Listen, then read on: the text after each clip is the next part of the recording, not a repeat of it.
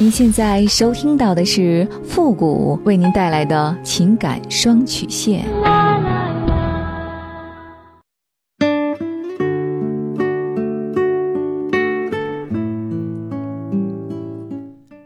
你没有主意，我可以给你；你没有方法，我可以帮你。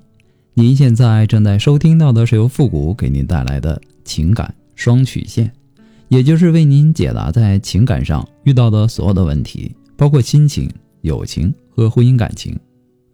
好了，那么接下来时间呢，让我们来关注一下今天的问题。这位朋友呢，他说：“傅老师你好，我今年二十八岁，我和老公呢都是湖南人，一直在广州工作。我们租的房子，我和老公的感情呢很好。”我们是高中的同学，大学毕业之后呢，我们就结婚了。之前不管是看电视还是身边的人有婚外情，我都挺反感的，因为我一直反对婚外情，我认为婚外情是不道德的。可是呢，现在我却喜欢上了一个大我十三岁的房东，租他的房子有三年多了。我知道他是一个很不错的人。当初我大学毕业之后呢，决定留在广州的时候呢，就租的他的房子。不管是房子的格局还是价格，都挺不错的。我们也把房子收拾得很好，和房东相处的也不错。这些年呢，身边的房子都涨价了，可我们的房子呢，一直都是原价，没涨过。以前对房东呢，没有什么感觉，只是相互的尊重和交往。可是去年的夏天，因为一件事情，让我对他产生了喜欢的感觉。他很稳重，也很聪明，他也应该看出来我喜欢他了，也能感觉得到他是想回避的。我一直都是一个阳光、有自信的女孩，他应该也很喜欢我。我们就这样在微信上暧昧着。作为一个正常的男人，他有几次提出要和我在一起的要求，都被我回绝了。我知道我们都是有家室的人，不可能的。所以呢，有一段时间我试着放弃。可是呢，微信没有他的信息，我会很失落。连续几天不给他发消息呢，他也会问我怎么了。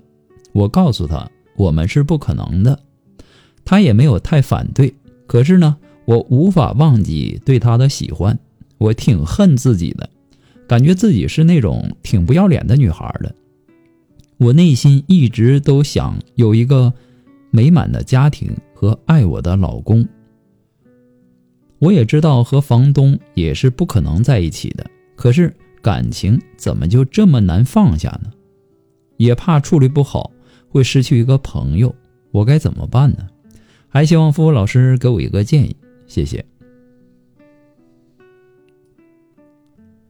暧昧啊。是所有情感里最磨人的一种，说不清道不明，看似有关系，实际上呢又没有关系。没有强大的心理啊，真的玩不起暧昧。面对一段婚外的感情，新鲜、好奇，甚至有一试的这种冲动，这是很自然的心理。但所谓喜欢，多半只是停留在很浅的层次。真遇到什么阻力，可能立马放弃，根本就不是什么真正的爱。不知不觉，很可能我们都是上了自己潜意识的当了。所以呢，我们要学会主动意识到这一点，学会拒绝暧昧。我们所要做的，不是强制自己没有任何的想法，这是不可能的。我们真正要做的是遇事儿，尽可能的保持最基本的清醒。不要失去最基本的理性。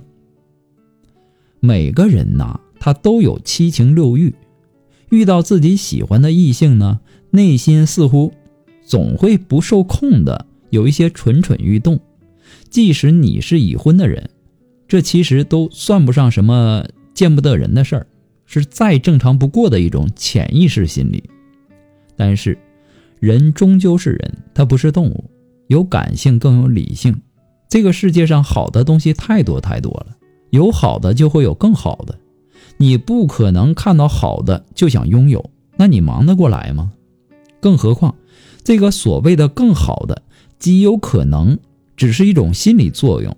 一旦走近了，你就会发现，那个一直心仪着的人，他未必就是更好的，可能只是一种心理的假象而已。得不到的，或者说是没有近距离接触、认识不够深的东西，总是会被披上神秘的面纱。当初你跟自己的老公，不也会有这样的心理吗？只不过是你们两个在一起时间久了，两个人天天在一起，早已经把当初的那种感觉忘了。这就是人的喜新厌旧的心理在作怪。女人最容易凭感性去行事，也容易迷恋上所谓成熟稳重型的男人，更会不知不觉的拿老公的缺点去比另外一个男人的优点。看问题的角度和心态也完全不同，这显然不公平，也是典型的。心理错觉，女人一定要主动意识到这一点，并加以克服。别人的男人看起来他就是比自己家的男人好，很可能只是一种错觉。人都有寻求新鲜刺激的那种潜意识，不知不觉会带着有色的眼睛去看，特别是在老公惹你不高兴，或者说夫妻吵架以后，更是如此。更何况。别人的男人再好，那终究是别人的，他不属于你，你不可能真正的拥有他。你要记住，玩火必自焚，这一点永远要提醒自己。要记住，感情啊，也是最难说清的东西，经常是拿得起却放不下，可放不下，有时呢，却也必须得放下，否则。受伤的不只是家人，还有自己。如果你真想听我的建议，那我建议你离开这个环境，和你老公商量一下，换个地方租房子。谁也没有完全的把握能够做到游刃有余。挑别挑战自己，你要挑战自己的控制力。我告诉你，人的控制力也许远比我们自己预想的要差劲儿的多。你要说做朋友，他是吗？是又不是？他都提出过上床上床的这种要求。这虽然说在生理上是正常的，但你们想要做所谓的朋友而不上床，那是不可能的。所以说呢，还是远离这个环境吧。为了你和你的家人，也为了他和他的家人，本都是很好的两个人和两个家庭。别毁在了人性固有的弱点上，千万不要抱有侥幸的心理去想什么完美无缺的解决方案。唯一正确的选择，我想也不用我再多说了，不要做一些丢西瓜捡芝麻的事儿了。不过呢，这些都是父母给你的个人建议而已，仅供参考。祝你幸福。好了，那如果说您有什么，感情上的问题不知道和谁去诉说，或者说，呃，不知道该怎么办，都可以和我们取得联系。情感双曲线呢，也是您的情绪垃圾桶。和我们联系的方式呢，很简单，就是关注公众号“情感双曲线”五个字，把你的问题直接发过来就可以了。